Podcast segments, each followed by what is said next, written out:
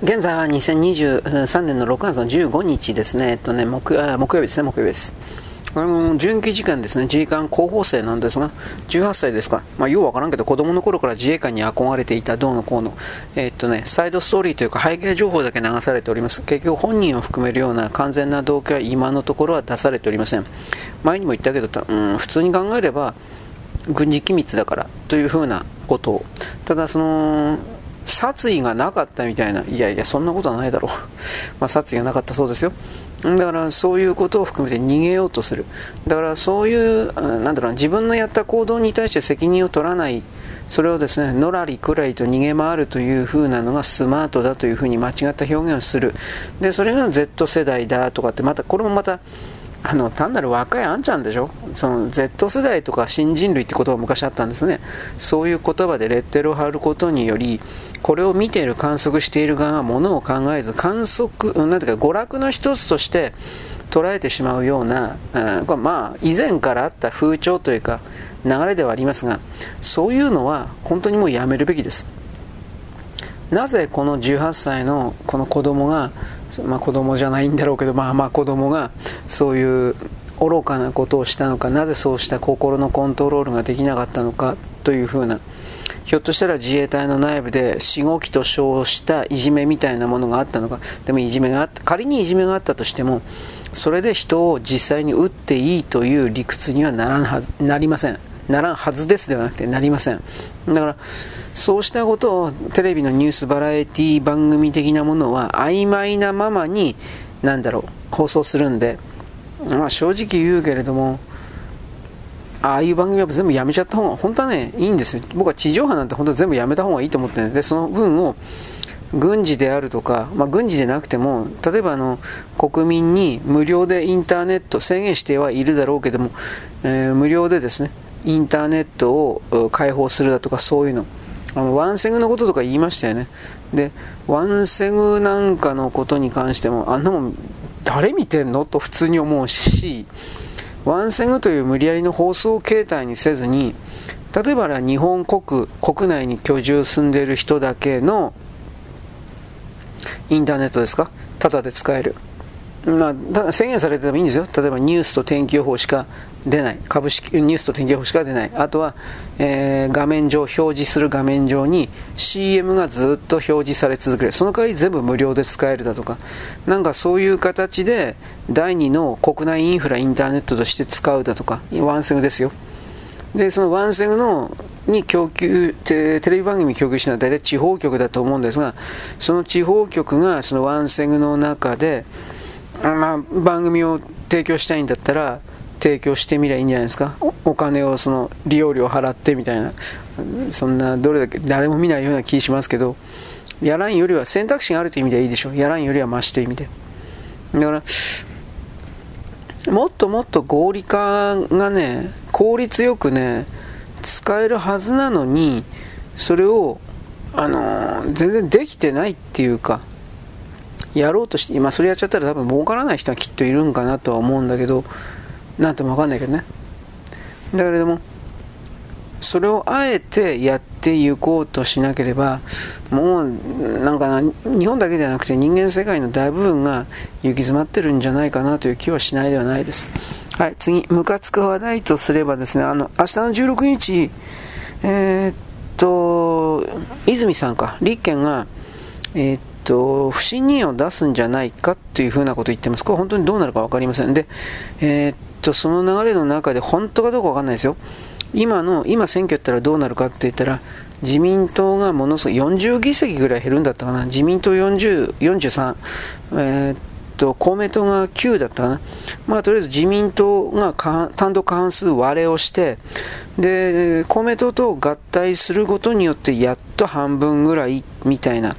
一応そういう数字出てますけど、これらも選挙の前によくそうしたその大げさな数字出るんで、本当かどうか分かりません。もう最近こういうのもあんまり信じられなくなったから弱ったなと思ってるんだけど、で、なんだっけ、19日か。あの財務省会談日韓通貨スワップであるとかそういうことで、多分最、えっ、ー、と、今日のロイターはね、日韓通貨スワップか。これがですね、あの多分再開されるだろうというふうな見込みで、これはロイターだったかな、えー、今日報道してました。まあ、政府筋から聞きましたっていうことで。どうせそれはアメリカの圧力だっていうのは分かるんですが、日本の足を引っ張るだけですよね。あとこの LGBT 法案ですね、参院の内閣委員会で可決して、これ多分16日に成立すると言われています。明日ですね。で、これ骨抜きにされているから、あの大丈夫だと見るべきなのかどうなのかどう捉えればいいのかまだあの僕情報が足りないから何ともわからないんですが今の段階でじゃあ自民はダメだ自民から外れてで維新に誘導するようなテキストはだいぶ増えてるなと僕は思います。あ中国動いてるなと僕は思いましたがうーん何と見えないですね。ただあのー、なんだろうね。外務省が今日の委員会か何か、公聴会委員会か何かで言ってたそうですけど、あのー、やっぱり G7 の各国で、こんな LGBT 的なものに特化したような法律を決めてるのは一個もないんだそうです。まあ、これらのですね、選挙の絡みに関してというわけでもない、まあ多分そうなんでしょうけど、えっと、エリアルフィア、こいつがですね、昨日ぐらいか一昨日ぐらいに、エマニュエル大使ですか、中日米国大使と会ってます。で、これはやっぱりその LGBTQ 法案でうんぬんかんぬんということの流れで会ってるんでしょうね。こんな新人議員が普通会えるわけありません。こいつ、どうだったっけ？あの同じ大学じゃなかったですか？エマニュエルが先輩になるんじゃなかったですか？どこコロンビア大学だったっけ？どこだったかな？忘れちゃったけど、いわゆる米国のあの支配層たちを輩出する大学の、同じ大学の先輩後輩という間柄じゃなかったかな。なんかそんな。だ結局、日本は確かに属国なんだけれども、アメリカのね。で、そのアメリカの属国であるということの、その立場をまるで分からせるがために、えー、堂々とやってるというかね。まあ、明確なその、差別意識というか序列階層構造を心の中に持ってる人なんだろうと思います。そもそもなんでこの中日米国大使が言うのかなと。内政干渉もいいとこなんだけど結局自分は日本国国家よりも国家主権よりも上だというそうした傲慢さがなければそんなことはちょっと言えないですよね。何せそのアメリカ、肝心の本国の、彼の本国のアメリカですら、この LGBTQ 的なものの法律、法案は全然ないんだということ。これ今日、今日かな？今日か昨日、有村さん、有村さんでよかったと思うけど、この彼女が、えっ、ー、と、外務省の方に質問するという形で15分の質問の中でだいぶこれ引き出してますが、とりあえず日本だけに率先してこれをやらせようという流れにあるという、これを多分知っとかにはいかんですね。どう見たって。あのとりあえず LGBT 云々がね特化した国は一つもないというふうに外務省は断言してるんです。だからなんかね僕はそのあなたの言うとこの陰謀論的なサイトもですねそれはチェックするんですが今米国の中でこうしたあのいわゆる悪魔教的なディープステート的な人たちがあの徹底的にもうあのマークされちゃっていてこのアメリカに来るマークっていうのは殺されるということなんでいつでも。それはあの公的機関だけではなくて退役軍人たちも含めて彼らを身元をもう分かっちゃったんでいざとなったらすぐ殺すということの、まあ、その危険性を感じているということでもあるんでしょうがそうなる前にあの逃げようというで逃げ先をいろいろ世界中当たったそうですけれども全部拒否されてであともうどうだったかな。中国はどうどうだったかはちょっと忘れ忘れたけど日本はね複数ある4つか5つあるぐらいの最後のアルゼンチンと日本とねどうだったかな、まあ、最後の逃げ先の候補の一つなんですよ。でそこを自分たちのいわゆる悪魔教の人たち変態変質者ばっかりなんでそういう人たちが住みやすい世界ですなどう住みやすいかっていうとそういう変態変質者たちが、えーと支配層の上層部にいて当然だという社会にするということ。支配層は、えー、男男、女女的な、そういうう変質者が当然なんそれが支配層の資格なんだ的な、そういう常識の書き換えを公然と仕掛けてる。日本は土人地域だからうんぬんかんぬんということで。だからこれ僕ね、時間軸で考えた時に5年ぐらいで考えてんだけど、僕あのあなたに米国がおそらく割れるだろうねと2024年で大統領選挙で民主党か必ず勝つと僕は思ってるんでそこから米国が実際に2つないし3つぐらいの国に割れていく流れの中でこのエマニュエルであるとかそういうものがあの今日本国国家に強制してきた動きを法改正であるとか廃案であるとかの形でひっくり返すことはできるんですよ。あの法律っていうのは人間が作ったもんですから手続きをきちんとすれば人間がひっくり返すことができるんですよ。で,、まあ、でもそれは本当は日米安保条約とかそういうものですら例えば米国が2つに割れてテキサスがセントラルアメリカ共和国で他の国プラスアルファたら日本は日米安保条約の部分からセントラルアメリカ共和国に所属するまたは同意するような米国民これが全部抜けちゃうんですよ兵隊が。あなたはどっちの国籍を選びますかっていうふうになって。もちろんそんなことをさせないために自称バイデンとか民主党勢力っていうのはセントラルアメリカに対して攻撃を始めるんですよ。だいろんなケースが想定されるけれども大体5万人ぐらいの人間が死ぬんですよ。死なないわけがない。内戦のような形になった時にさすがに核兵器とかは使わんと思うけど自国の同胞アメリカ国民に対してでも通常兵器は使うんでそうすると最前線の新兵たちはみんな死ぬんですよ基本的には。で5万人、まあ、それより多くないと思うけどぐらい死ぬような流れの中で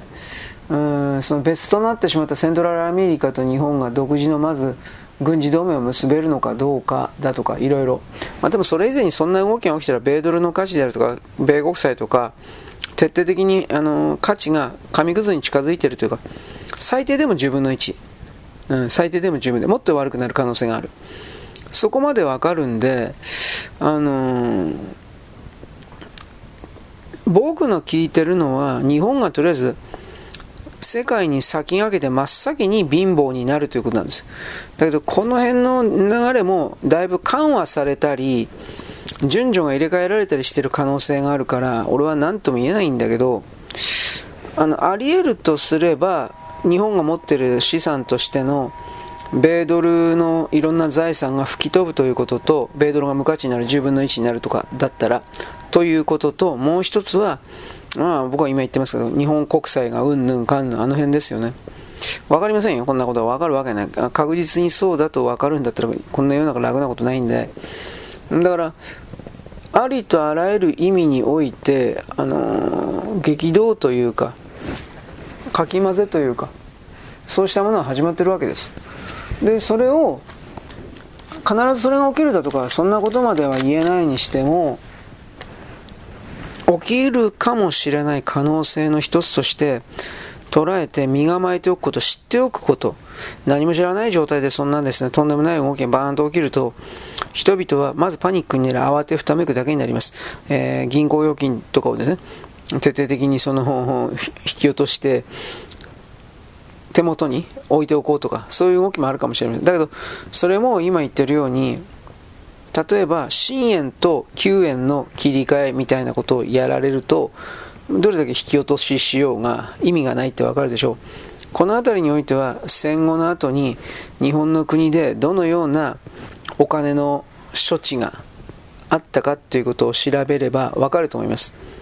口座の中に1兆円持っていたってそれが減価されたりあと引き下ろせなくなったりあとタンス預金で紙幣を持っていてもデザインの違う紙幣が出た途端に前の紙幣は基本的に交換もできないし、えー、て言うかな使用もできないとなった場合ですよ。それは何だろう。持ってる財産が蒸発するっていう考え方になるんじゃないですか。それはまあ今の言ったのは戦争の時の動きでありましてまあ、戦争でない時に平和じゃどうなのかっていうのはちょっと俺分からんとこあるけどいずれにしてもですねそういうちょっと今までの常識では考えられないような何かがこれから起きる可能性がうん極めて高いということなんですよ。つまり既存の常識というのは国というものは壊れないだとか、えー、なんか味方と思ったら敵だったとか、まあ、その逆でもいいんだけどそういうことが大きく起きた時に世界はあまりあの際立って壊れないと決めている側の勢力からすると話が違うじゃないかってことになるんですよ。で、その話が違うじゃないかっていう極端な大変化に僕はその耐えることを本当は求め耐えるというか乗り切るということを求めてるんですがあなたに。まあ、まあ、俺も金なんか持ってないしね。金を生み出せるような力も何もないけど。だけど何も知らなかったら確実にこうなるんですよ。誰かが悪いになるんですよ。誰かのせいだになるんですよ。まあだからそういう気持ちは感情的な部分においては理解してあげてもいいんですがまず何も解決しないということとその誰かが悪いに誰かに責任を求めるその問いかけをするのであればそうした人たちはこれを言われた時に答えなくちゃいけないんですよ。何一つ知ろうとしなかったあなたの責任はどこにあるんですか？何一つ調べなかったあなたの責任はどこにあるんですか？何一つそんなことは冗談だネトウヨだと言って笑っていたあなたの責任はどこにあるんですか？ということに対して真剣にあの答えられる人がいるんかということですね。いるわけがない。つまりその時にひどい目にあって人間はひどい目にあって損害を出さなければ自分自身がいかに非合理的な非効率的なあの生き方をしていたのかということに気づくことないんですよ。同じことの繰り返ししかしないんですよ。人間はそういう意味においては。だけど今まではそれでもやっていけたんですよ。その社会の、まあ、枠組みというかどうなんですかね。既存の社会のシステムによって守られてきたっていう言い方になるのかもしれないけどところがそのシステムがだんだんと今壊れてるしその天変地異的なものが起きた時に一旦全部壊れるというか停止するというかなくなるんですよ。あどんなに長くても3ヶ月ぐらいっていうふうに僕は聞いてますがうーん、わかんない。この、この辺の幅はそんなに変わらんと思うけど、あのね、僕はあの、南海トラフとか陥没現象だとかそういうこと言うけど、それが起きた時にまともな常識だったら、日本の自衛隊であるとか、あとね、在日米軍とかどう思うか鍵だなというふうに考えてたんです。で、在日米軍は基本的には米国に、米軍、全部本国に帰れみたいな命令がきっと来るだろうけれども、全部は多分帰らないだろうなとも見てたんです。うんさ被害の状況にもよるけど、保守部隊とでも言えるものの、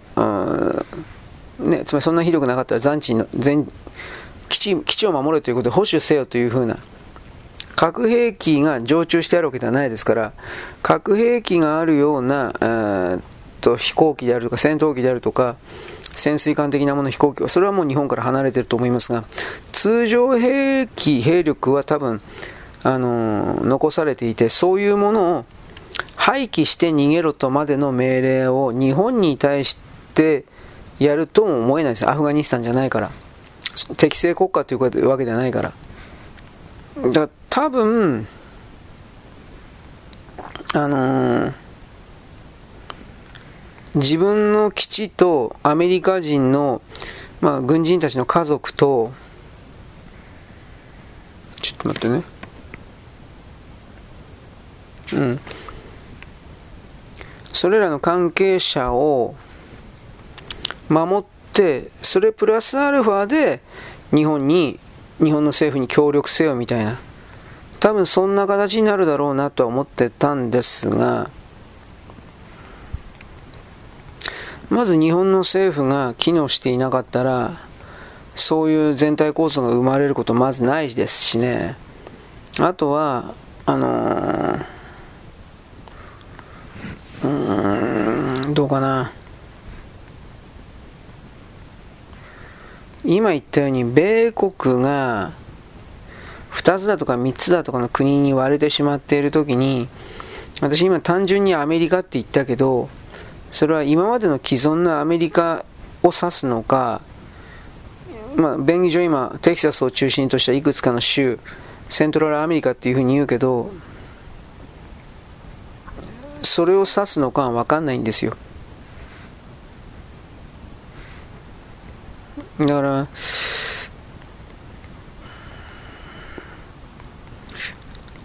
そういう大混乱が起きた時にちょっと待ってね。米国の中で国が割れるみたいなことが起きていると、えー、例えば震災とかの前の段階でほとんど引き上げてるだとかそういうことも本当にあるなと思います。これ過去に実は例があるんです、えー、ペリーいるでしょあの黒船のペリー。あいつが、えー、っとね、何回目か来た時に南北戦争が始まったんですよ。米国で。で、それを受けて、2回目だったか3回目だったか忘れたけど、ペリーはとにかく慌てて本国に帰ったんです。南北戦争が起きたんで。そういうことの、あのー、なんていうかな、実例という言い方をしましょうか、があるので、天変地異災害的なものが起きたときに、そうしたその、この場合はアメリカのね、あの国内変動が大きなものがあったときには、日本を外の誰かの勢力が助けてくれるということもおそらくないんですよ。でそれどころか、あの中国とか韓国、北朝鮮は日本の領土を取るために間違いなく侵略をします。うん中国は尖閣沖縄をまず取る取るでしょうそういう動きをするでしょう。韓国はまず対馬を取るんじゃないかなと思います。そんなガタガタの状態だったら。佐渡島を韓国がやるとか中国がやるとかそれもあるんですけど、対馬、佐渡島、えー、で沖縄尖閣あと本当に細かい島もいくつかやるかもしれないけれどもそういう侵略の動きを必ずします儒教権益というのは火事場泥棒しかしないもんロシアもやるかもしれないあいつらはだから工作と嘘そして火事場泥棒だけで国家の歴史というものをずっと作ってきたから日本がそういう大きな天変地異災害的なものが発生した時に彼らの中でも同じような地震だとかそんなものが起きてないのであるのなら必ずあのなんていうか侵略泥棒の動きをします。で固有の我が国固有の領土だとか同じことをするでしょう。だから僕は果たしてそこまで行くのかどうかということが自分の中で分かってないんですよ。ちょっと待ってね。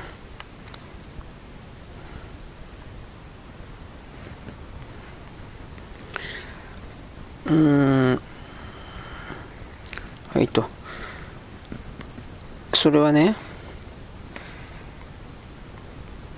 ちょっと待ってね。ここでちょっと話を飛ぶ飛ぶように見えますが僕は太陽系内の他の惑星で起きているいわゆる地震というか地殻変動というかそれに該当するような激しい動きというものを本当の情報というものを知りたいなと思っています。例えば僕たちは火星であるとか金星であるとか木星の衛星とかなんかいろいろあるけどそうしたもので地震がねマグニチュード8だとか9だとかとんでもない地震が起きていたとしても一般の無料のメディアには基本的にはそれ出ないでしょう。研究者同士ではそれはひょっとしたら情報伝達されて共有されていくか知らんけどいわゆる、ね、インターネットを含める一般の無料メディアにおいて、えー、例えば火星のフォーボスで地震があったとか、まあ、あんなところで地震があるかどうかわからんけどそういうことがあったとしてもそれは伝えられないから実際他の太陽系内の他の惑星で大きな地殻変動的なものが起きていることがあっても分かんないわけですところが僕はあの5、6、7年ぐらい前からこれらがいや、これなんかおかしい。つまり太陽風がね、大きく変わったのはいつだったかな？ちょっと俺正確に日付忘れたけど、そこから大きく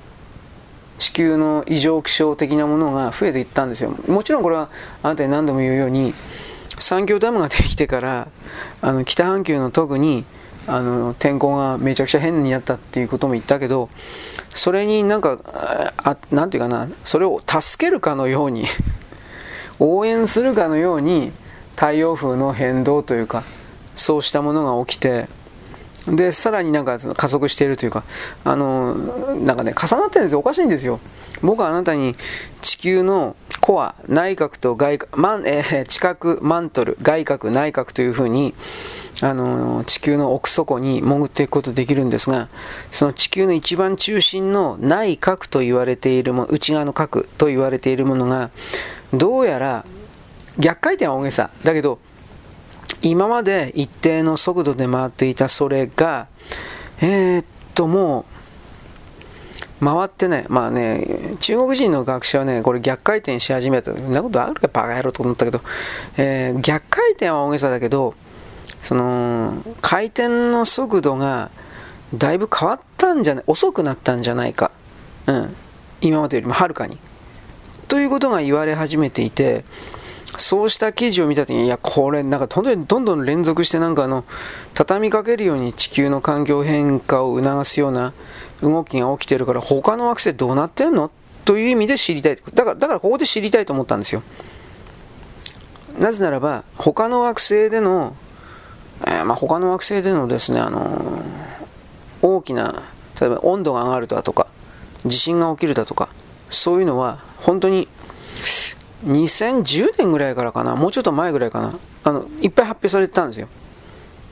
でも、ある日を境にというかね、ピタッと止まったんですよ。で、そのある日を境ってのは大体どの辺かっていうと、地球温暖化の詐欺が、あのー、展開されていた後ぐらいからピタッと止まったんですよ。その辺の宇宙太陽系の中で大きな動的な変動が動き的な変動が起きてるということが知らされなくなったんですよ人類に。僕にはそう見えています。ということはおそらくなんだけど地球物理学者たちは彼らは何らかの形でリスクというか例えば巨大地震であるとか巨大地震から来るところの巨大津波であるとかそうしたものの発生リスクを計算しているというか予見してるのかなというふうに僕は捉え出してね。でそういう関連の情報を掘り下げるというか掘っていったつもりなんですけどまあ力全然ないからね。そういうのにたどり着けないと。で、その情報を掘り下げる流れの中でもちろん僕は、僕は精神世界的な、予言的なものもですね、もちろんその物事を考える時のネタというか、一つの物差しとして採用するので、そういうところからにも何かないかなということでね、いろいろ探すんですよ、僕は。えー、ちょっと待ってね、えー、どこ行ったかわかんなくなっちゃった。ああったあった。すみません、あの作業しながらやってるので。で、で、その時に、えー、去年ぐらいだったかな、僕はあなたに言ったと思います。とある漫画家さんで、あ女性の漫画家さんで、女性漫画、少女漫画描いてた人だけど、なんだったかな覚えてんな、なんか俺、タイトルだけ覚えてない。郷ひろみ物語だったかなこれおはがきでもらったんだけど、どんな漫画か知らないんだけど、まあなんか郷ひろみ物語とかそういうことを書いていた時代の漫画家さんという言い方ですけど、その人がなんか強い霊能力があって、でも霊能力って言ったらもういきなりうさんくさくなるので、まあ、いわゆるリモートビューイングっていう言葉ですね、今だったら。未来における可能性、あり得るような、えー、可能性をですね、映像などの形でそれを見る能力がある人たち。これはどうも実際にあるんですね。米軍にはリモートビューイング部隊というものがあるだろうとは言われています。確かその実態が完全に明らかにはされていないので、僕たちはそれが具体的にはどんなものかは分かりません。ひょっとしたらそんなものは全くなくて、騙されてるだけなのかもしれない。これは本当に全然わかんないですけど、ただ、そこから考えたときにですね、あのー、彼、彼女、その女性の漫画家さんがという言い方なんですが、これいつだったかな？俺覚え、本どっかにあったかもしれないけど、2028年って言ってたかな？これはあのちょっと今探して、後で探してきて、覚えてたら言いますが、あのー、ね、それぐらいの時点、26、7、8ぐらいの時点でか。えっとね、フィリピンのあの辺、フィリピンとオーストラリア、ちょっと広範囲な場所になりますけど、あの辺で、えー、っとね、どういう表現かな。まるで巨大な隕石が落ちたのか、またはいきなり海底が、超巨大な範囲における海底が、ボカンと陥没現象が起きて、もうそれこそ500メートルぐらい沈んじゃって、そのことで超超巨大な、まあ、津波ですよね。それが発生し、その結果、その超超巨大な、それこそ高さが100メートル、200メートルもあるような津波が、えー、っとアジアあの辺周域の全てを海の底に沈めるみたいなビジョンというか、それをその少女漫画家さんが読んだっていう。で、実際にそれを発表したのは、えー、っと、なんだっけかな。東日本大震災が起きたのが2001年の3月11日ですから東日本大震災の前1998年とか7年だとかそれぐらいの時代に、えー、彼女はそのビジョンを見てなんか漫画にしたんじゃなかったかな。東311に関しても彼女は夢で具体的にその後でね東北311の場所だって分かったそうだけどあの夢で見ていてでそ大体はその通り100%その通りになったって言い方しないけど大体はその通りになってで、まあ、自分でも驚いた的なことが一応書いてあったけどその彼女も大体その20 2026、7、8もうちょっと27、8だったかな？26、7、8じゃなかったかなと思うけどにそういう巨大な何か天変地異的なつまり僕スピリチュアルなところの情報っていうのは大体は外れるんですけどたまに当たるから困るんだよね。うん。で彼女のその辺の情報は、まあ、逆にたく彼女のその本ね漫画の本とかあの載った、えー、世にも不思議な怖い物語なんかコンビニで売ってるでしょ。ああいうやつで連載というか読み切りというかやっていたそうなんで。でその漫画かな？その漫画がその前に出したあれかなんかがあのすごい10万円だったかな？で取引されてるとかいやそれちょっと作った話じゃないかなと思ったりもするんだけどそういう話題作りの中でなんか去年ぐらいちょっとねフィーバーしたんですよ。なんかいわゆるミヤネ屋みたいなとこ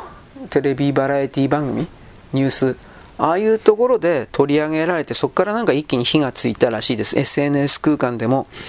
ものすごく話題になったの？まあなったっていう話なんですけど。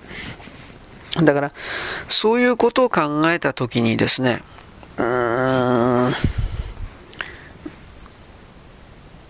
地殻変動的なものはもう必須なのかなと僕は思ったんです。地球におけるね。まあ、巨大地震的な云々でそれにはまるで合わせるか、まあ、いっぺんにしたらもう本当に対処できないと思うけどその前後に合わせるかのように人間世界の既存の国家体制を作ってきたような何もかもが、えー、まあ、ぶっ壊れていくという言い方ですねぶっ壊れていくというかその形を維持できなくなるじゃあ崩れていくでもいいですというふうに今なってるのかなとまあこれは本当にわからないことですこれも想像でしかありません。証拠あることじゃないからね。だけれども、なんか、見過ごせないなっていう情報の流れが次から次から出てるんですよ。あなたはだから、何でも面白娯楽情報でこういうオカルトの情報を見るけど、それをいわゆる例えば政治領域であるとか、天文学領域であるとか、あらゆるところと照らし合わせたときに、その中に何か一本鉄骨というかあ共通性のある情報がキーワードが出てきてね。それが結局のところね体制の崩壊であるとか破壊だとかなんですよ、まあ、巨大地震における破壊でも何でもかんでも、まあ、そういうことではあるんですけど。でまあこれ置いといて LGBTQ がどうしたこうした。これはまああのエリアルフィアにしろエマニュエルにしろそれは普通に考えて下っ端です。ただエリアルフィアがエリアルフィアがあのエイリアリフィア？がいわゆる悪魔教の儀式を得て赤ん坊の肉を食ったような人かどうかは僕はそこまでは判定できない。僕はあの人ただくるくるパンしか見えないから。あの意図的にくるくるパンを演じてる賢い人ではなくて本当に知性のないバカ。ではなんで日銀なんか入れたんですか？つまり彼女をコントロールマンとしてコントロールマンとして育てるための大きな計画があってそしてバカだけどそうだからだからさっき言ったでしょ？バカだけど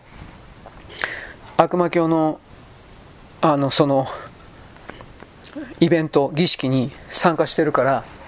出世させてもらえたというかあんまり考えたくないことですよね。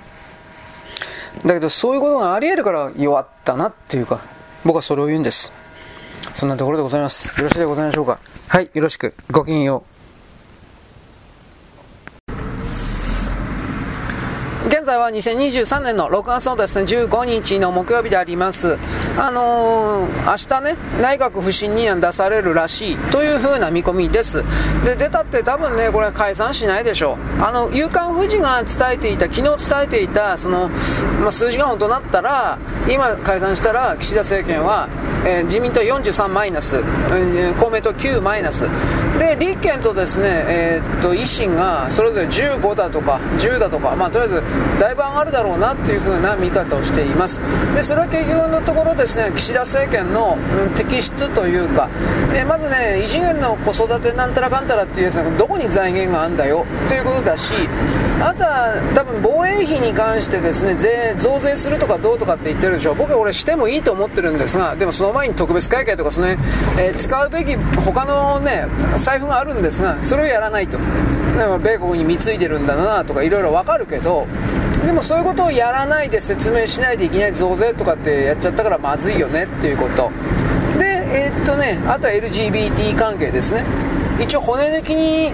できてるかどうかわかんないけど仮に骨抜きしたとします。したとしてもこれ岸田政権としてはやんないって言っていたものをいきなり決めたやった。話し合いも協議もしなかった。慌ててやった。まあだから騙し討ちの不意打ちですよね。そういうことにおいてまだこれあの熱くなったら物事を合理的に考えることができない中道右派極右の自民党支持者たちは怒っている。ちょっと彼ら駆け引きがというか計算ができない人が多いんでちょっとそれはそれで問題かなとは思うが直情的すぎるのもまだダメです。置いといて。あとは何だったかな。あと韓国ですね。あのー、ホワイト国になし崩し的に戻した、えー、あとなんだっけ通貨スワップの再開なんかやる、うん、だからあとレーダー照射か。この3つに関しては韓国は今のところ何一つ改善の動きをしてないんですがしてません。してないんだけど日本から一方的に3つ譲歩したという。だから結局こういうことを繰り返すから韓国の支配層たちというのは米国さえ動かしてしまえばあの工作だとかああいう賄賂だとか何でもいいけど動かしてしまえばあの日本なんかどうとでもできるんだという彼はその頭しか持ってないんでだからそういうのに呼応するような答えるようなえー、日本の側の政治家ですね自民党関係者ですねそれがいっぱいいるということはやっぱ問題ですね。親中派親韓派と言われてるやつがおりすぎるというや。だからね僕はねホワイト国になんかあのなんだっけ人々の意見を求めるとかなんか言っていつの間にか戻してんの？俺これよくわかんないですまだ調べてないから。あれ？何の発表もしてないなと思うんだけど。したの？まあいいけど。でこれらの動きというものが韓国に今踏み絵を踏ませるだとかいろんな言葉だけ出てるけど日本における短期中期的においてはやっぱりこれ国益損ねてますよね岸田さんのやったことっていうのは明らかにただ韓国中国というのは特に韓国はという言い方になるけど僕たち日本がいわゆる半導体協定という日米半導体協定というものを飲まされてせっかく伸び上がろうとしていた全てを中国、台湾にですね、あの時は中国、台湾でしたね。あ韓国、台湾ですね。韓国、台湾にそれらの先端技術の全てを奪われていったという流れの、今は中国と韓国がそれに対するその、ターゲットになってるわけで。で、米国はこいつらをぶったたく前に、叩くために日本に力を入れると決めたんで、でもそれも一時的なんですよ。最終的には米国は自分の国の中に半導体製造研究所と開発工場を作りたいっていうだけなんで日本に力課題するのは10年10 20年いいとこ20年です。だからそんなもう分かってるのでその辺は。それを上手にどうやって渡っていくか。あとはもうその中で僕は米国という国家が分離分裂2つか3つぐらいの国になってしまうんではないかということもそれも大きなですね変動要素としてあるでしょう。中国は割れないでしょう。一つのままでしょう。ただしその中身の構成している人口がどれだけ減ってんのか。で仮に残っていたとしてもやる気のある中国人がどれだけ残ってんのか。あの今の権威主義の体制のままずっと国民をロボットとして使い続けるというのは、えー、難しいんじゃないですかね。なぜならばそれらのシステムというのは経済的に右肩上がりが続いている前提のもとでの国民コントロールなんですよ。日本における高度経済成長における日本日本政府が日本国民に対して仕掛けていたようなあれなんですよ。だからそういう意味では中国は50年ぐらい遅れてるんですよ、大体。だから、その流れの中で私たちは日本政府、日本政府が日本国民に対してどう仕掛けていったか、我々国民がどう答えていったか、動いていったか、世代ごとにどう変わっていったかということを見ていれば、面白いように中国というのは日本のですねコピーをさらにもっと言えば劣化コピー的な動きをしてるんです。僕はそういうふうに大きく捉えます。細かいこと細かいところはどうせ違うから。だから今この瞬間の彼らの過剰な中国推し中国一番みたいなそれっていうのはかつての日本のバブルの時と全く同じなんですよはっきり言って。何も変わってない。だからそれが失われた僕たちは20年今30年かになろうとしてるけど中国は間違いなく50年を超えるでしょう。ただし、あのー、ペトロダラー体制ですか？それが石油代金支払いに人民元を使ってもいいよとなったら一気にひっくり返る。つまり中国の大逆転。これはあるかもしれない。しかしそれでも、えー、多分それ先延ばしになるだけで根本的解決にはならないでしょう。なぜならば中国には本当の意味に金おける金融財政政策がないから今度は人民元を彼らめちゃくちゃすり散らかして自分でその今下ってる人民元の通貨の価値というものを破壊していくからあんまりその永久大逆転えー、派遣が中国に戻る的な、派遣が中国に移動する的な、どうもそこまで行くかな、疑わしいなというのは、僕は本当そこ、それは疑ってます。それは極左の人たちのですね、経済学者、極左経済、これから中国の時代だろうというふうな、これに簡単に乗るわけにはいかないし、どうもうさんくさいなと本気で思ってます。いずれにせよですね、あの、明日の不信任案は出るのでしょうけれども、秘訣でおしまいじゃないですかね。この、富士の、まあ、夕刊富士のね、報道だったんですけれども、この数字が本当だったとしたら、その状況下で選挙やるかなと普通に思います。ただ一応、まあ、岸田派ではない中道右派、まあ、安倍派ですか、この方々にはですね緊急に、いつや10日ぐらいだったかな、まあ、とりあえず地元におけるですね、えー、講演会を含めるすぐ選挙があるかもしれないので、えー、ポスターを、まあ、まだ印刷しなくてもしないけど、ポスターをする印刷する準備であるとか、そういうことの一切をやっておいてくれということの指示を出しなさい。といった、まあ、伝達がですね、少なくとも安倍派、まあ、安倍派だけじゃないだろうけど、いろいろとですねあの通達言ってるみたいですね。どうなるのか、まあ、まあ、僕は今も言ったけど選挙にはならんと思います。避けるでしょ。ただ避けるけれどもじゃあその後どうなっていくかというといわゆるあの岸田派のレイムダック状態が始まってくんじゃないかなと誰も言うこと聞かなくなるんじゃないかな。少なくとも鉄板の自民党支持者と言われている人たちはだんだんと離反していくでしょう。でもそのなんていうかな。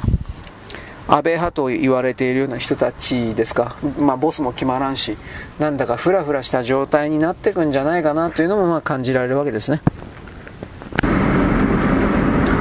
まあ、この人類という広大な領域ですね、まあ、あの支配層からすれば家畜というかそういう風にしか見てないでしょうけれどもそれを支配コントロールするためにはどうすればいいのかということを大きくはイギリスのやっぱり産業革命のあたりからという言い方になりますけど綿密に計算してきた人たちがいると僕は一旦決めています。でもそれらの根っこというのはずっとずっとですね遡ってやっぱりローマからということになるんですが、まあ、言っちゃえばきりないしね。でそのローマのローマの時代における名家と言われてる人たちがですね、一家、ファミリーが実はいくつか残ってるっていう風な話を僕なんかで読んでね、おい、ちょっと意外にしろよ。残っていてもいいんですけど、それらの人々が未だにその支配とかコントロールとかをベースとして世界を見てるってどういうことなんという、ちょっと呆れたような感想を持ちましたね。その文献読んだ時。でもそれが本当かどうかわからんから。僕はあのそういうことのな、まあ、調べというか流れの中で昔ですねフェニキアとかカルタガの連中が人食い人種でどうのこうのと。でフェニキア、カルタガの連中がなんでそんなことになっていったかというと、まあ、基本的にはあいつらは牧牧畜というか牛だとか羊とかを飼っているような連中が多くてそれらが支配層のうん、まあ、てっぺんの方に集中していたという形で自分たちのファミリー以外のものをいわゆる市民を、まあ、羊とか牛とかと全く変わらんような形で見ていた。解体して食っていた、まあ、もちろん儀式に捧げるためにだとかそういうのも大きいんですけどだからそもそもが考え方が違う。タブーの基本構造がスタートラインが違うんででそういうのがいわゆる悪魔教的な人たちになんだろう受け継がれちゃったよみたいな。でさらにそれをですね掘っていった時に彼らが信じているバール神でしたっけ？バーえー、エクモだったっけ？忘れた。バール神だったかエクモだったか。あの羊のね頭を持っていて体が人間の男で足がまた羊になっていてで尻尾が入ってんじゃなかったっけ？なんかそんなの。でそれは結局さ彼らの牧畜、まあ、羊を飼っていたというところから来るところの、うん、土足信仰でありもう一つ言えば僕たちが知っているあサタンか。サタンと言われているものは僕はこの次元世界というかこの世界構造線にサタンはこれ生まれてたっけかなどうだったかなというふうなこれはあるんですけど一応その3.27と言われているところでの歴史なのかどうかは知らんが北アフリカつまり地中海からあのちょっと下がって北アフリカの近辺にサタンと言われている存在が2回か3回ほどこう転生して生まれていたという情報をこの辺重ね合わせるとあれらの地域の人々が自分たちの神を知恵のある人、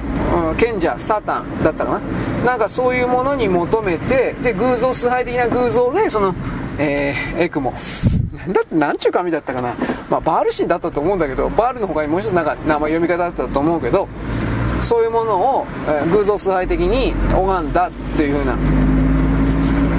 だから全部つながってるなと普通には思うんですよ。基本的にはね。だから僕はその流れで中国人たちが人肉食を食う。だから結局昔はほらタンパク取れんかったからへっちゃらで人間殺して食ってたと思うんですよ。人間に自由なかったから。そういうことはあのー、教えないことになってるけど食うもんを食うもんなくなると弱いやつ殺して食うんですよ。でそういう個体が人間集団の中に来るそういう個体が狂っていくんですよ。そいつは間違いないんですがいや異常タンパク不良だとかそういうのね。ただそれが僕は世代を超えてあの受け継がれるかどうかに関しては正直よく分かってないんですよ。受け継がれていくっていうんだったらそれらの、うん、おかしな精神の型というかテンプレートを持ったような個体の個体ある程度の集団が東西のある程度の地域の中に分布している隠れ潜んでいるという形です。でそれらがいわゆる我々の人類の世界に来る支配層という集団の中の何割かを、えー、構成しているというふうな大体こんな感じでは捉えているんです。だからその元々のですね心のスタート地点が違うから心の形が違うからあいつら変態なんですよ。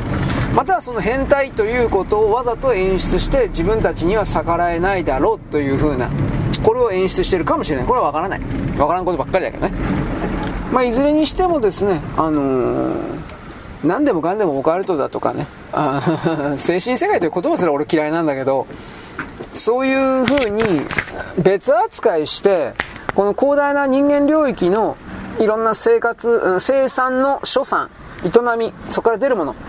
そういうものをこれは別これは、えー、OK みたいな形を決めるのはまずあなたなるもののエゴでしょ。名前のついた人格でしょ。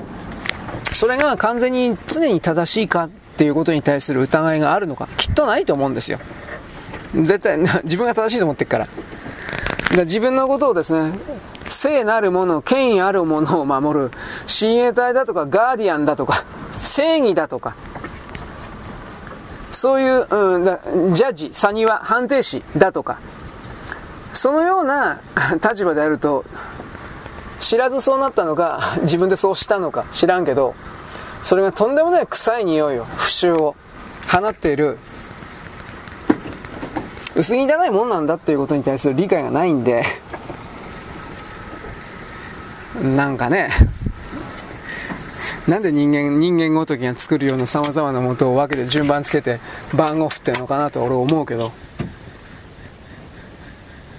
ねえ。まあいいや、その辺またいや、別のとこで言うけどさ。とにかくそれらの少数の人間が大多数の存在人間を支配して当然だということの戦いが今多分というか明確にか始まってるんだというこの言い方を僕はあなたに伝えるものでございます。よろしく。ごきげんよう現在は2023年の6月のですね、15日じゃ、15日ですね、木曜日であります。えー、っとね、経済産業省の直轄の、うん、あれは何なんですかね、経済産業直轄の研究所なんですが、産総研って書いてあったな、産業総合研究所っていう意味かな。まあなんかその産総研っていうその経産省直属の組織に、そもそも中国国籍の研究員がいて、こいつが50 52歳、59歳、まあいて、こいつが中国の、うん、スパイに、中国のスパイだった。中国の友達というかそれにフッ化水素の製造方法作り方をメールで送っていたということで、えー、公安がですね目つけていて逮捕したというかそういうことが、えー、記事というか報道されました。そもそもなんで経産省の直轄に中国人がいるのかです。だからそこいら中に研究機関には中国人がいて泥棒しているということ。こういうことをですね我々まず知ることとその状態にもかかわらず左側の人たちが何一つこの動きを批判しないこと伝えないこと。これがどれだけ彼らが汚いかということの証明であり彼らが中国から金もらってるのかということであり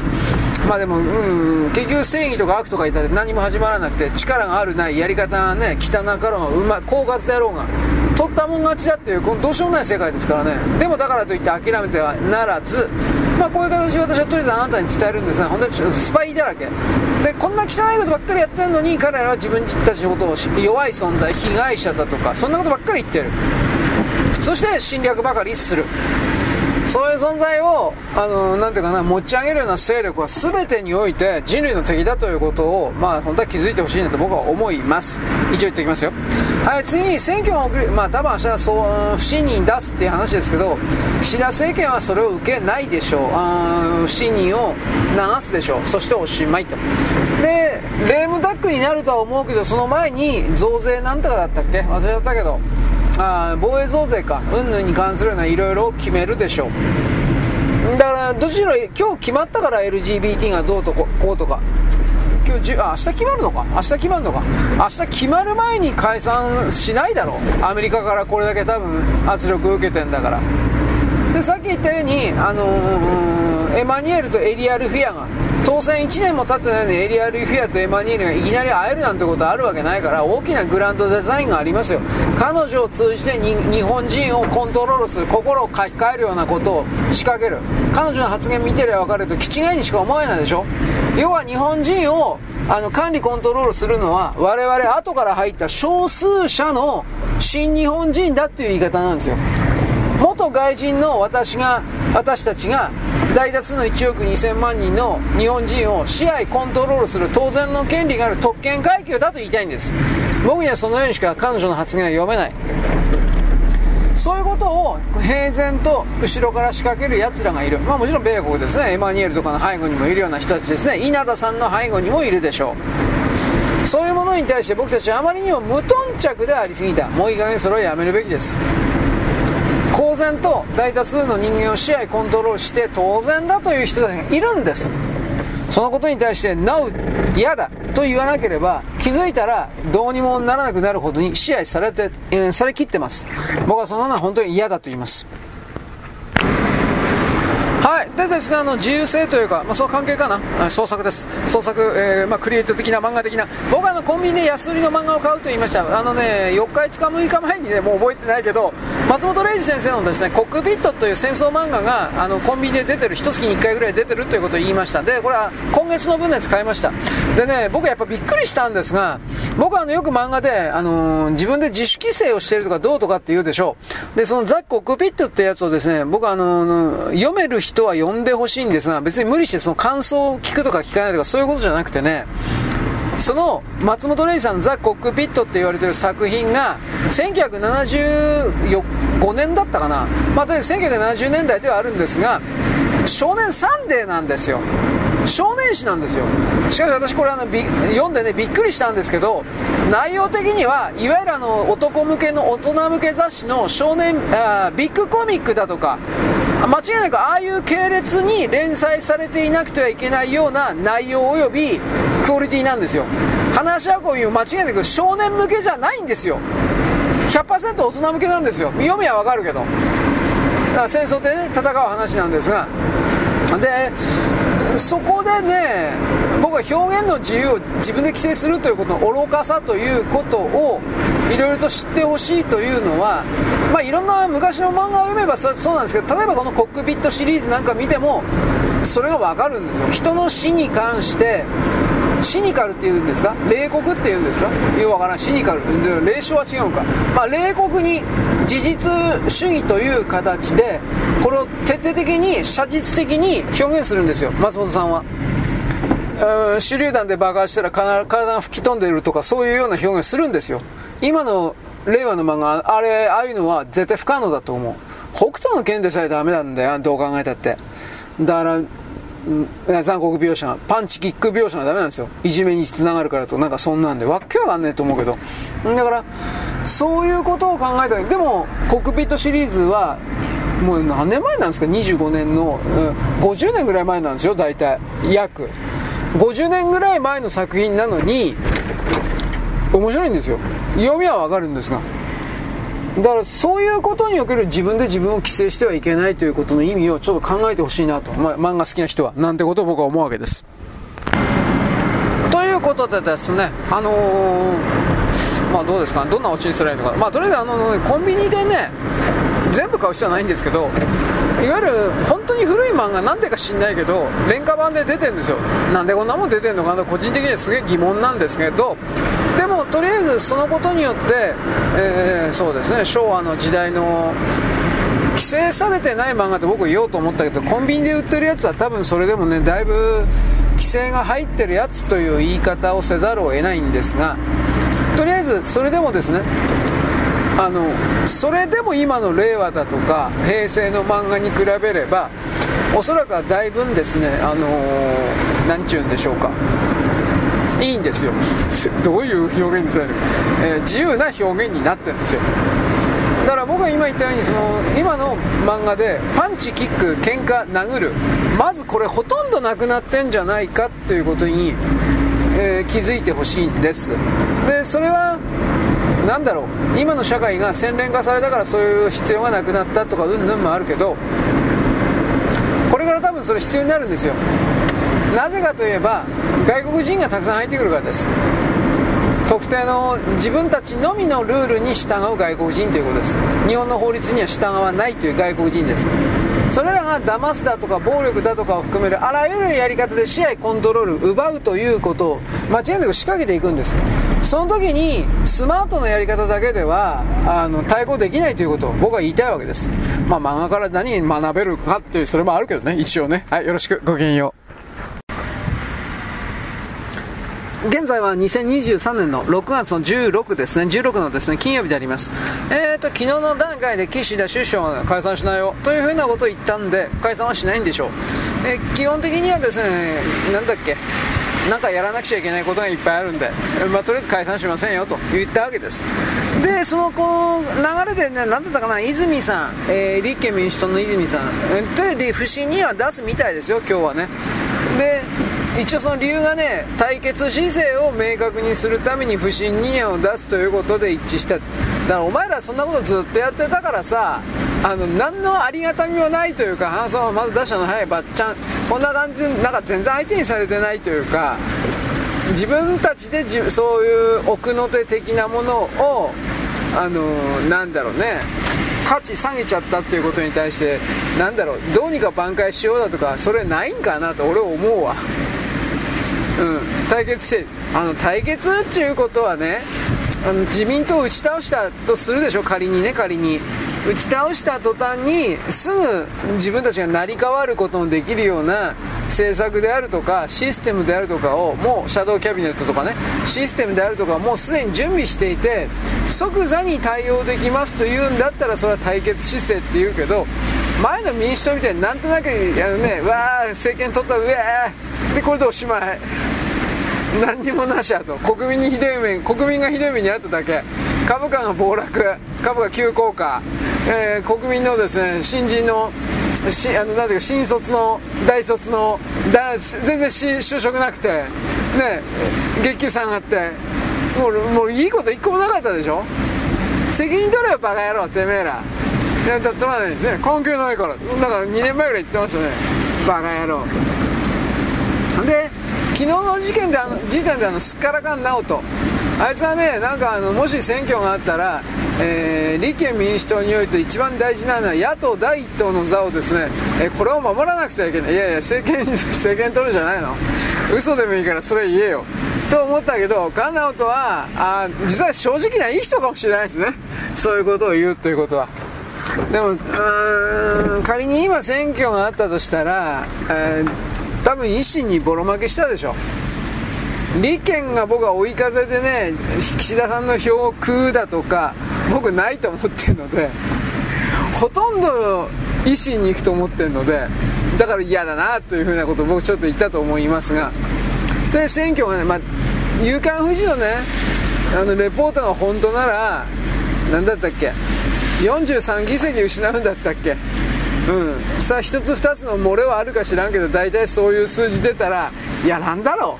う。僕は基本的にそのこのことによって岸田政権はレイムダックになるとは思ってるけど今やって確実にその議席を減る減らすということが分かってるんだったらやっぱりやったらあかんでしょうね。やっぱ普通の常識で考えて。まあどっちもね、自民党は支持率やばいっていうのも分かってるけど、どうもね、立憲民主党いろいろサイト見たんだけど、候補者を揃えられないみたいですね。つまり今選挙ややるとして、あの、いないんだって、足りないんだって全然、候補者。だから本当はたくさんもっとね立てて例えば議席を取り返すとかやりたいんだけどそれすらできないんだってあのまあ、多分維新とかにだいぶ取られてるんじゃないかなっていうイメージがあるんだけど立憲で公募しても公で募集しても全然集まんないんだって。でもそれは今の立憲民主党とかのね極左の動き見てこんなとこでやったってしょうがねえよなってみんな思うんじゃないかな。正直な話だけどね。はい、でね、あのー、なんだっけ、あ、北朝鮮ね、昨日の夜、何時頃？僕知らないんですけど、日本海に向けて2発弾道弾、まあ、短距離ミサイルかな？わかんないけど、それを撃ってね、えっと、EEZ、石川県の東沖のところの経済、経済的排他水域ですか。えー、っと、あれ、大和省のとこなの？か、大和隊だったっけ？大和省だったか忘れてたけど、あそこの方に落ちたんかなと思うけど、詳しくは知らないんですよ。でなんで北朝鮮はこんな風になんかねミサイルバンバンやってんのか。僕も正直わからないところはありますが日本に向けてとかそんなんではないと思います。あの基本的には僕はあの中国に対するあのなんだろうなアピールというかあの威嚇というかおそらくは大体そっちの方じゃないかなと思ってはいるんですが一旦じゃないですか。あの小型のね核弾頭を北朝鮮が開発しつつあると。それしたら中国は絶対に許さないと。金正恩さんが、えー、本当のオリジナルが殺されたのはおそらくその小型の核弾頭開発手前だったかそれに関するような決定をしたか。多分なんかそんな感じじゃないかなと思います。あの時点で殺された時点で完璧に完成していたとは言わんけどうーんその手前ぐらいまで行ってたのかもしれない。なんかいろいろほら核弾頭のあの写真とか動画動画じゃないか静止画か。写真とか何回か見せたことあったの覚えてるんですか？覚えてます？まあそういう動きをですね。あれは僕たちの一般庶民が知る程度の情報ではあるけど中国の情報部はもちろんもっと深いところを知ってるでしょうからそういう関連かな？どうなんかなというまあ分からんですけどね。うん。でもう一つね北朝鮮が日本をね直接攻撃なんかするわけないんですよ。これは覚えておいた方がいいですよ。まずしない。なんでかっつったらあいつらにとってすれば日本は金づるなんですよ。金づる。で別に日本は北朝鮮に対する宣戦布告とかしてないんですよ。ただの一度も。何にもしないんですよ北朝鮮に対して。北朝鮮が一方的に日本に対して突っかかってくるこうあの形になってるから。そこで北朝鮮が例えばミサイルをどっか日本海側の都市とかに何発か着弾させるということをやったら北朝鮮は日本を金づるとしか見ていないのにそんなことをしてどうやって日本から金を取るんですか？なんかあいつらの言うところのなんか南北朝鮮統一だとかそんなこと僕は全くないと思ってるけど仮にそういうことが、ね、可能になったとしたらどっから金もらうんですか？あと日本との間のですね日朝国交回復でしたっけ？そういうことを日本の側でもなんか働きかけてるようなどうしようもないやついますよね。山崎拓って確かそっちじゃそういうのじゃなかったかなと思うけどあの誘拐された日本人を全部返せと。そしたら話はそこから始まるのにそれやらずに日朝国交回復だとかあの解決済みだとか言って誰相手にすんだよ。でもひょっとしたらあのいつかはそれもあのなんていうかクリアになるかもしれないですよね。これは分からんけど。でクリアになった時は北朝鮮は戦後保障とかっていう名目でいわゆる植民地支援がどうとかっていう名目で日本から50兆円とか100兆円とかそういうレベルで金をむしり取ろうという計画を本当に立ててるのに実際に攻撃とかしてたらそんなもん取れるわけないじゃないですか。だからそれでもねじ込んで取ろうとするけれどもどうですかね。日本の国民世論は許さんと思うよ。山崎拓みたいな人があの100人いたところで。だからそこから考えた時に直接攻撃ミサイルを撃ち込むとかテロリストのですね北朝鮮もうバレバレの兵隊を日本国内でなんかこう攻撃をするとかそんなことはねバレないようにやるんだったらありえるとは思うけど。例えば天然痘を日本の中に持ち込んでウイルス攻撃をする的なそれだったらあるとは思うけどあのー、ドカンバカンみたいなそういうのはないと僕は思ってます。あ100%ないと言い切らんけどかなり可能性は低いと思ってますよ。とにかく金なんですよ。この世界は金と命をどうやって取るかこれが全てなんでそういう簡単な視線でねしかし人間が生きる上において、えー、ていうか避けて通れない視線視点これをですね常にあの持ってほしいかなと僕は思います。はい。ということでねあの日本に短距離弾道弾とかって今言ったでしょう。あのもしあなたは新聞とかネットでもいいけど飛んできた距離だ220キロとかなんかいろいろキロ数書いてあると思うけどそれ日本の方じゃなくて例えば220キロだったら中国の方にちょっとその矢印を反対方向に見てほしいんですよ。そうすると中国のどの都市を狙えるのかということは一目瞭然なんですよ。ロフテッド軌道とか前あったでしょ？なんかあの大阪の通天閣打法であのこれ、えーと、ドカベンの坂田坂田さん吉でよかったかな。なんかその人がねあのー、得意としてる通天閣打法。超超高いフライ。あれもね考え方によっては大陸間弾道弾的なものをものすごい上空まであの打ち上げて落下してくるときに重力加速度つくんでものすごく速くなるんですよ。そうなると迎撃は困難なんですよ。できないとは言わんけど困難なんですよ。そのロフテッドだったら近距離における攻撃が可能だからではそれは中国のどこの都市に落とせるでしょうというふうに考えないといけないんです。北朝鮮は現状時点でえー、っとほぼほぼ全ての中国大陸地域をカバーしてるはずです。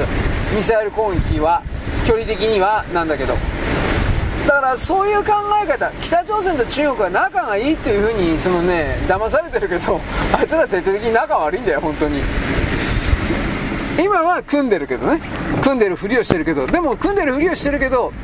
でもやっぱどっちかっていうと僕は、ね、ロシアと組んでるんであって中国ではないなっていうふうに見てますよ。はっきり言いますけど。まあそんなことなんでね。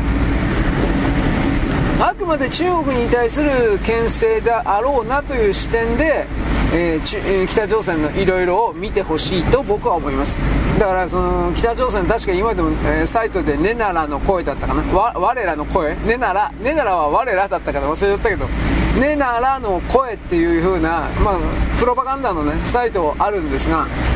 そういうところの文章の読み方もあのー、ある程度は知っといた方がいいですね。あいつはなんか帝国主義がとかうんでお前らのよっぽど帝国主義だろバラなやって。とまあいろいろ思うんですが。まあ結局ね人間に自由性というものを与えないと考え方まで全部同じや、ね、考え方になっちゃうんですよ。違う発想が出てこない。違う発想自由な発想が出てこないような人間集団滅ぶんです必ず。それが漫画的に1分10分で滅ぶわけじゃなくて20年50年とか100年とかいうレベルかもしれないけど滅ぶのは間違いないんです新しい。なぜならば何も生み出すことできないから外にあるものを盗んでくるしかないんですよ。儒教研究は全部それでできてるから。だから僕はその意味で、えー、中国でなんか量子間通信であるとか量子間テレポート通信とかなんかいろいろ言ってるけどいやー多分嘘なんだろうなと思ってます。全く信用ならんから。だって工作から入るし局さんのやつらはそういうことを知っておりながらそれは指摘しないから汚ねえって俺は言ってるんですよ。いつも。まあいいです。はい。まああとはね何、まあ、日本の国内やっぱ政治なんのかねこれはね。岸田じゃあかんわといろいろ思うけど百田さんどうすんのかね。なんか選挙があったら新党を作るって言ってたのか。まあ、だ LGBT 法が通ったら成立したら私は保守党の新党作るって言ってたけど解散は今回ないから、まあ、仮に解散してやったところで百田さんがね一人も受からんだろうん。世の中そんなに甘くないから。そもそも選挙資金とかどうすんのっていう。3年か4年前ぐらいからずっと準備してましたっていうんだったらまだなんとかなるかもしれない。参政党みたいに。参政党もまあどうかなと思うけど。だけど百田さんが怒りに任せて思いつきで言った、まあ、それすら計算かもしれないけど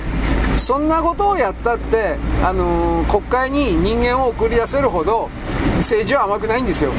あの地方の政治を地方の人間組織をきちんと構築していなければ日本においては選挙に勝つことなんかできないです。どう見たってそうです。だから百田さんが思いつきで言った。でどうやるの？都内だけだけ、まあえー、都民ファーストの会みたいにああいう感じでやるしかないんだろうけど。結局地域都都内の東京都地域政党で終わっちゃうし、まあ、それすらできるかどうか。あのー、あれですよ。日本第一党ってあるでしょ。あれ？日本第一党は桜井誠さんボスでで議員はいないでしょ。いわゆる区議会議員とか市会議員とか県会議員とかで日本第一党って1人もまだ議会に人間を送り込んでないんじゃないんですか。僕は調べてないから全然知らないんだけど参政党なんかはまだ地方議会にだいぶ送ってる方ですよね。だいぶといっても2桁かな。え100人の大台超えたって記事僕読んだけど本当かなと思うけど。まあそれは市議会議員県議会議員町村議員とかなんかいろいろ含めてっていう意味ですけど全国で100人。まあ多いといえば多いし、まあ、本当にいるのかな100人も。まあだからそういうことをねやっぱ時間かかるんですよ。賛同者集めないといけないから。で百田さんがその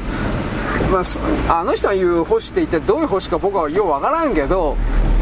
妥協点のない保守とかをやってもつまりあのカッチカチにねこうでなきゃいけないでぐやとあのー、それね多分あんまり失敗するとは言わんけど成功はしないと思う。排除主義はね順化順化主義排除主義っていうのはねあの成功したら楽しくない。はっきり言うけど。それは内部の権力闘争で粛清の時に使うような概念とやり方だからあのー、その百田さんなんとなく欲しって言っちゃったんだろうけどじゃあどういうことしたいのってことなんですよ。何をやりたいのなんですよ。でこの日本をどうしたいのなんですよ。なんとなく腹が立って対抗でなんか、えー、私は立ち上げます。だからそれではやっぱダメなんですよ。当たり前ですけどねそれはね。だからいろいろなことを鑑みて岸田さんが今回その解散をしなかったってのは当然ではあるけれどもある意味地道な選択肢というかそんな言い方はしますねはい、あとは経済的なことですね。チラリとは。何やったかな。あ、全国でね、観光客増えてんだけど、受け手のね、あの、バスの運転手だとか旅館のね、まあ中井さんというかいろんな人たち、従業員がとにかく全然足りなくて弱ってんだって。売り上げが取れないということでしょうね。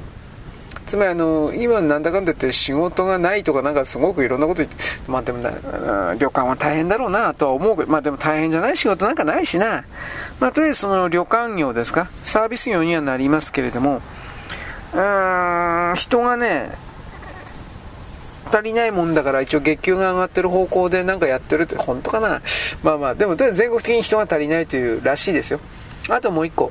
あの、武漢肺炎がやっぱ5類になったからっていうのはあるんですが、各県、各地域に、あの、会議場あるはずなんですよ。あなたの地域にも会議場あるでしょ。で、そこで、現場会議っていうのは今まで全然やってなかったんだけど、オンライン、オンラインって。だけどやっぱそのオンラインよりも現場に集まって出張してわざわざそこ行って、えー、実際対面でわーわーとやる方が、効率がいいということなのか盛り上がるということなのかちょっと僕はどういう言葉使えばいいかわからんけどだいぶ大体の企業がオンラインよりもそっちの方がいいというあの表現をしています。つまりそれはオンラインでは話せないようなこととかきっとあるんでしょうね。直接何々さんねちょっとちょっとみたいな感じで陰でこっそり話すみたいなね。オンラインはどうしてもその情報漏洩ということをね考えないといけないからオンラインだから逆に危ないんだよね。はっきり言うけど。そういうことを踏まえて、その会議場と言われているもの、それらのビジネス、そして各地方自治体が、この会議場と言われているものの売り上げの、まあ、上昇を見越してということなんだけど、誘致ですか？あうちの方に来てくださいよ。みたいなことを、すべての県というかすべての地域がこれを始めているみたいな。まあ、それはある意味いい方向というかですね、前向きな動きなんじゃないかなと僕は思います。いつまでも、ああ、病気怖いよ、病気、病気が、と言っちゃいかんおみの、おみの野郎、思い出した。あの、なんだっけ、質問委員会だったっけ？なんとか委員会。第、第、第9波第10波しなく第、な、お前何波まで言うんだよ、お前。1兆波とかね、なんかね、もう、何千回派とか言ってやんか。な、結局だからね、ほら、5類にして、あのー、ゴールデンウィークほっといたという言い方で、えー、なんか今ものすごく増えてる。危険だ危険だ。何言いたいのお前。また元に戻せって言ってんの？だから、おみっていう人は本当にね、なんかだんだんと化けの皮剥がれちゃったっていう、僕はそういう言い方してて、この人やっぱ本当に共産党系の医者の団体の利益代理人だったんだろう。も うそんなもん聞いてもわかんないけどね。いろいろ考えます。おみさんに関しては信じてる人もいるか知らんけど、今はもうだいぶ叩いてる人の方が多いですね。お前のせいで、みたいな。お前の、だからもう、かかるやつは2回かかったやつ結構いるもん。ツイッターとか見ると。ワクチン打ってもざまーところ思ったけど。ワクチン打って2回とか、3回は知らんけど、2回とかかかるで言ってどういう、お前の体弱いんじゃないかと思ったけど。本当みたいですね、それは。いろいろな考えがありますけれども、とりあえず打ち勝つということ、病気にいつまでもですね、怖い怖いと言っちゃいかんのです。でもまあ、無謀な、何の対策もなく、その病気のことも何にも調べてない段階でただ打ち勝つ、打ち勝つ言ってもしょうがないんだけど、そういうことも、それはもう末端の私、あなたの人々が自分で調べてどうのこうのではありますが、でもまあとりあえず気持ちで、最初の気持ちで負けちゃったら本当にもうそいつはおしまいなんで、男女含めて。だからやっぱり打ち勝つというか、これは中国にも打ち勝つだとか、なんかいろいろ含めて。あの、ウイルスは健康を奪い取る何かです。中間は、北朝鮮は我々の生命、財産、安全を奪い取る何かです。そういうものを弾き返す、打ち返す。あの、無効化する。打ち勝つ。それは本当にイメージを作って本当にそれをやらなきゃいけないんですよ、みたいなことを僕はとりあえず前向きにあなたに、まあ、言うわけですよ。よろしく。ごきげんよう。